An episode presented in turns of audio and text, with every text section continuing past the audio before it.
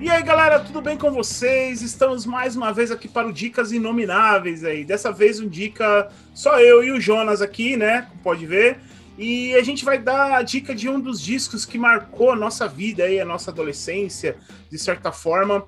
É um disco muito importante, assim, pro, pro, principalmente pro meu gosto musical. Foi um disco que, que ele fez crescer muito o meu gosto musical, né? Fez pensar de uma outra forma que é o disco o Deftones White Pony, que esse ano, no ano 2020, está comemorando 20 anos aí do lançamento dele. Caralho. É, e recentemente teve um relançamento dele aí, que foi uma edição dupla aí, que eles lançaram com, com as versões remixes de, de todas as faixas tal, que eles convidaram várias gente para vários é, artistas para remixar as músicas, e tá bem legal. Mas assim, é, primeiramente a gente tem que falar um pouco do disco, né? Falar um pouco quem é o Deftones. Deftones é uma banda de metal alternativo, muita gente. Eles começaram ali no início dos anos 90, ali, no meio dos, anos 90, é, na Califórnia, né? Muito influenciado ali pela cena do New Metal, que tava, tava começando do New Metal ali junto com o Korn e tal. E só que diferente de dessas outras bandas, né, eles acabaram evoluindo muito o som deles. E o White Pony foi é o terceiro disco de estúdio deles, que foi o disco que deu a guinada assim no, no estilo musical deles, assim, que foi quando eles saíram desse gênero, assim, que eles até então eles estavam ainda muito vinculados a eles esse som do nu metal. Foi quando eles lançaram esse disco que deu a virada, assim, que muita gente ficou de cara é, com a qualidade do som, assim, que um som que foi, ficou muito à frente do que estava sendo produzido naquela época, né? Ainda mais pro gênero que eles estavam vindo já de alguns anos. E, e, esse disco, né, foi ele foi lançado, no, como falei, foi lançado em 1900 e ele foi lançado em, no ano 2000, né, no ano 2020, exatamente dia 20 de junho de 2000. É, e agora, e agora em 2020 completou 20 aninhos.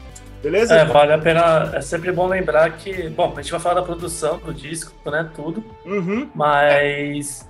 Assim, é, é um disco que até hoje ele soa muito atual, né? Ele, ele, ele tem uma. Porque para mim o White Pony tem aquela, aquela coisa que ele é e não é new metal ao mesmo tempo, né? Pra é, época que foi lançado, principalmente, né? É, um, uma coisa interessante que na época que, que eles, quando esse foi produzido, o Chino Moreno, que é o vocalista, quando foi feita uma entrevista com ele, perguntando qual foi, qual foi um dos processos assim que eles resolveram para escrever o White Pony, esse disco, é que na época eles queriam fazer o disco mais não no metal possível. Tipo, eles falavam um no metal, assim, sabe? Porque eles queriam exatamente que quem ouvisse o som deles falasse, cara, isso aqui não é no metal, entendeu? E eu acho que eles conseguiram isso de certa forma, porque o No Metal, assim, para contextualizar, naquela época, ele estava ainda, tipo, não foi o auge dele, foi o início do auge, porque logo em seguida veio Papa Rush, Linkin Park, mas o Korn já tinha começado, porém era uma era um gênero que ainda estava muito muito mal falado, principalmente por causa do Limp Bizkit, né? Porque é, tinha, foi esse ele, ele, ele ele saiu depois daquela cena toda do Woodstock ali, Luiz? Foi, foi, porque o Woodstock foi em 99, né? né? Foi em 99, verdade, que deu, é foi em 99 que deu a merda lá do Limp Bizkit no Woodstock. E o disco saiu nos anos 2000. E exatamente foi nessa época que o Deftones, assim, meio que tipo, falou: cara, a gente precisa se desvincular desse gênero, né? Se descolar, porque foi um, foi um negócio muito feio, assim, esse que aconteceu lá no Woodstock de 1999, muito por causa do Fred Durst, que era um puta cuzão na sim, época, sim. incentivou a galera a fazer merda e tal. E aí tava muito queimado, então eles resolveram, tipo, não, vamos fazer um disco totalmente fora dessa, dessa influência, né? Só para quem contextualizar, para quem não sabe o que aconteceu no Woodstock, foi é, durante o Woodstock de 1999, o Fred Durst, durante o show do Limp Bizkit, tem uma música dele chamada Break Stuff, aonde que é exatamente isso, que ele incentiva a galera a quebrar as coisas. E aí começou a galera, tipo, um quebra-pau generalizado, assim, a galera começou a quebrar é, banheiro químico, tacar fogo tal. E o negócio é fugiu de controle, foi, fugiu de controle e era a responsabilidade da banda ter, pelo menos, ter incentivado a galera para parar. E pelo contrário, o Fred Durst continuou incentivando a galera. E aí foi, foi uma puta confusão, um monte de gente se machucou. E... É, mas voltando ao foco ali do, do álbum, né? O, o que é interessante falar é que, assim, é produção do Terry, Terry Date, né? Isso Terry Date, que, é, que já, já tinha diz... produzido É, que ele já tinha produzido os dois anteriores dele, né? O, o Adrenaline e o Around the Fern. E esse era o terceiro disco já sendo produzido por ele. É, e assim, é, é um disco que tem participações bem icônicas também, né? Parar pra pensar que. Eu até falar pra você contar aquela história do, do Maynard, né? Com, com a Passenger, né? Mas tem a cantora, uma cantora chamada Rodney Jessic, na, aqui na Party, e até o Scott Wayland, né, cara, do Stone Temple Pilots, né? Na, é. RX, na RX Queen, ele, ele faz os back. Eu não sabia disso, tava dando uma pesquisada, né? E aí, tipo, não, tava, não sabia desse rolê, assim. É, então, o Scott, o Scott Wayland, ele, ele participou, foi uma participação que não foi creditada, mas ele tava lá no disco, né? E o do Maynard, né? O Maynard, pra quem não sabe, é o vocalista do Tool, né? Do A Perfect Circle, do Pulsifer também. Que não tem nem o que falar, é umas referências no metal alternativo. É, o Maynard como vocalista com o Tool. E ele Sim. participou né, da gravação do Nada Passenger, onde, na verdade, é, inicialmente não teria participação dele no disco, né?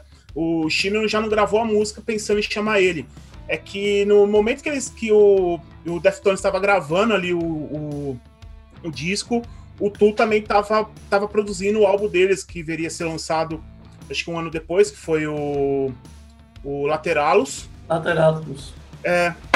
E o Maynard catou e ouviu assim tal, eles tocando, e pirou assim, foi lá, pô, vou ver quem é esse pessoal, e viu que tavam, eles estavam gravando lá e ficou impressionado com a voz do Chino, com a qualidade sonora deles e pediu para fazer participação, assim, tipo, uma das coisas assim que é muito rara, o Maynard ele raramente faz participação em, em, músicas assim. E, pô, o cara na hora, assim, lógico que os caras aceitou, né? Falou, pô, com certeza, toca aí e tal. Foi, foi meio ali, no, foi durante a gravação, porque de tão impressionante que tava assim, a qualidade sonora, para você ter uma ideia, né? É, ele foi um disco também que, assim, é, ele teve toda uma, uma preocupação é, na, na, gravação dele, né? Que, tipo, ele tem uma qualidade. Ele tem uma qualidade muito boa, assim, principalmente na produção. E porque foi a primeira vez que o, o, o assim, o Deftones deixou claro as influências sonoras deles, assim, que era fora desse som do som pesado. Que foi quando eles começaram a colocar muito elemento de eletrônicos, assim, foi quando o DJ, o Frank, ele começou a ficar mais, mais ativo na banda. Evidente, né? Mais instrumento, né? Isso.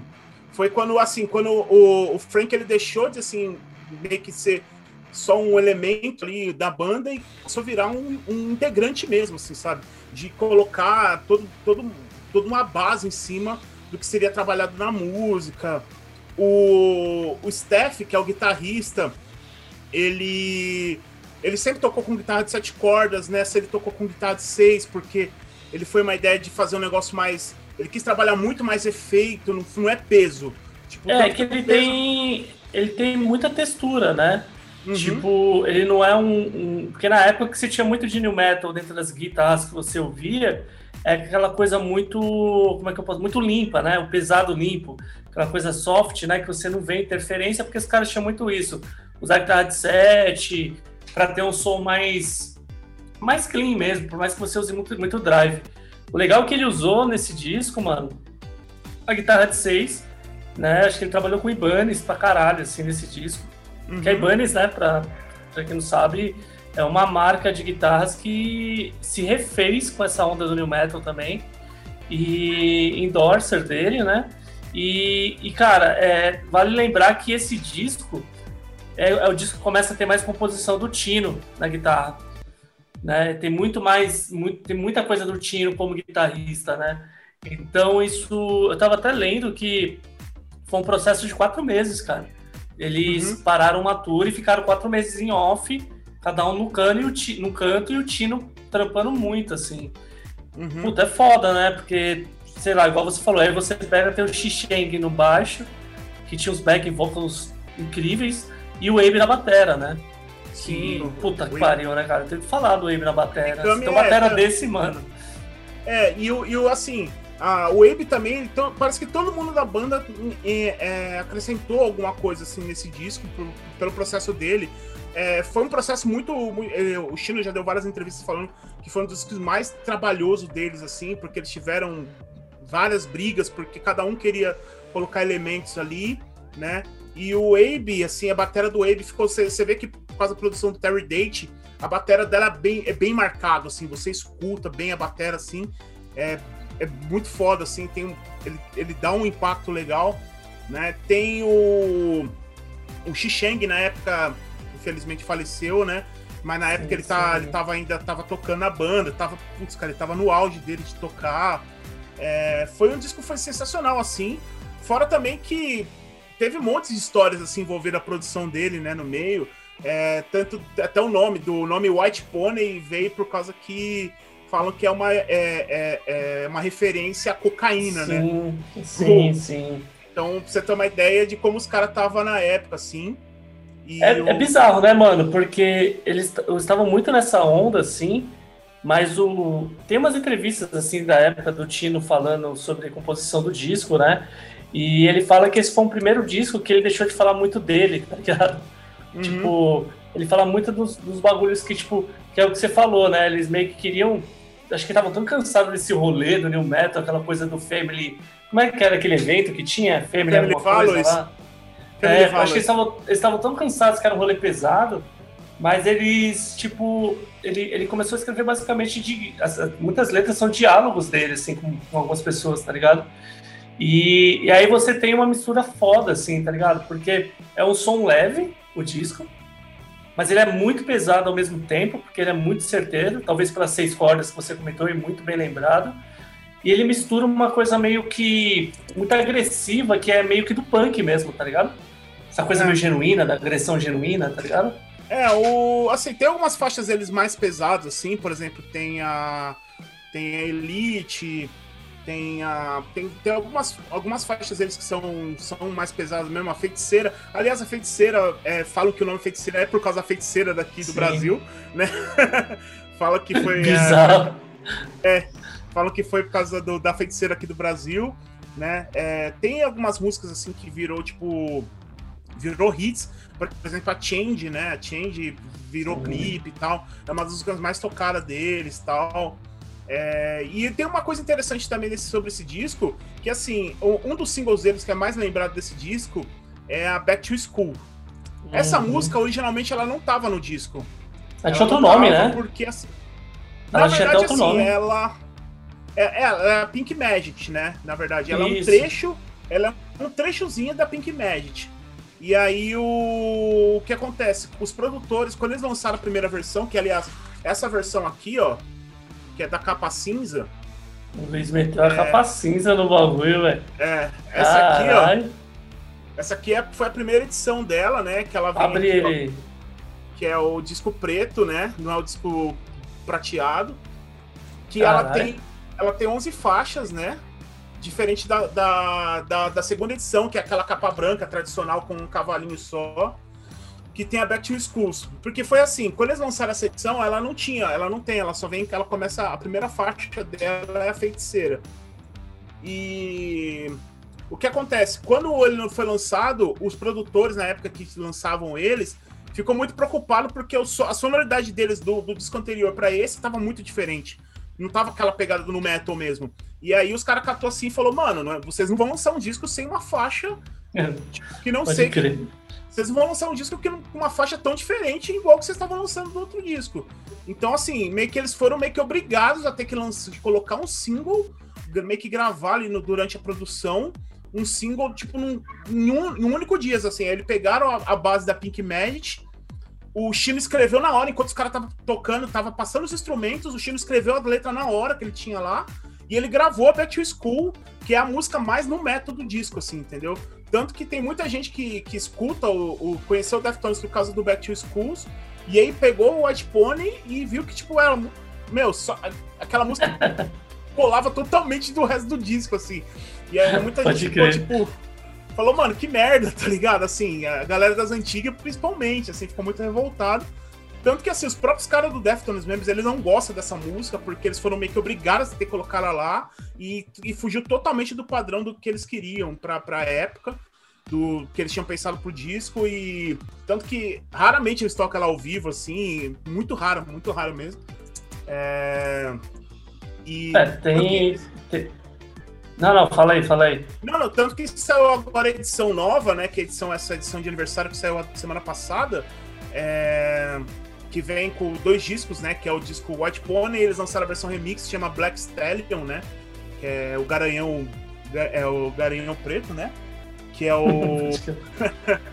que é a versão remix de todas as faixas. E eu não ouvi ainda. Eu não ouvi ainda, eu vi que tá saindo, mas eu não vi nenhum ainda, cara. Sim, é muito. É assim, e, as, e a, a, a tracklist é a tracklist da versão original, sem a Back to Schools. Ela começa da feiticeira e acaba com a Pick Mesh. É... E tem, tem e alguma que chamou atenção para você? Remix... Da. Você fala do, dessa edição remix? É, tem, tem alguma assim que chamou sua atenção mais? Sim. Ah, cara, tem. Eu gostei da edição uh, da versão que o Mike Shinoda participou, né? Que é, foi na Passenger, é, que é a música que o Maynard participa e tal. O Mike Shinoda, pra quem não sabe, é um vocalista do Linkin Park. Só que ele é produtor musical também, ficou muito foda. Achei que ele conseguiu dar uma camada legal. É, uma outra que eu gostei muito também foi a RX Queen, né? A RX Queen, que foi uma versão assim que ficou, cara, ficou muito pesada ela. Ficou um negócio muito frenético, parece sei lá, às vezes lembra até Apex Twin, assim, tá ligado? É, mano, ficou muito foda, assim, realmente ficou muito boa. Tem participação até do. Até o Robert Smith, né? Que é o vocalista do The Cure, fez uma versão, né? É, que foi a Teenager e tal. Que ficou muito bonita também, né? Porque ele. Porque a Teenager ela tem uma pegada assim que ela, ela tem um lance, uma sonoridade mais trip hop, né? Aquela só, só batidinha e tal. E o Chino de fundo, cantando bem suave. E o Robert Smith, ele fez uma versão que parece que é só violão, assim, tá ligado? É muito bonito. Que massa, vou ver, vou é... ver. Então, e bom, e, e, esse disco também foi um disco que me influenciou demais, assim. Por que, que foi a influência dele no, no, meu gosto musical? Porque até então, naquela época, ali em 2000, eu tava com 15, 16 anos, foi, eu tava ouvindo ele só no método tradicional, assim. Tipo, eu via muito Korn, Limp Bizkit, é, depois eu ouvi Papa Rush, Linkin Park, bandas assim. E o e o Deftones me abriu a mente para outro tipo de som, assim, que dá para existe outras sonoridades que me fez gostar, por exemplo, conhecer, depois inevitavelmente conhecer o shoegaze, que tem muita influência nas guitarras do, do, do, do Steve, com muito efeito por causa do shoegaze.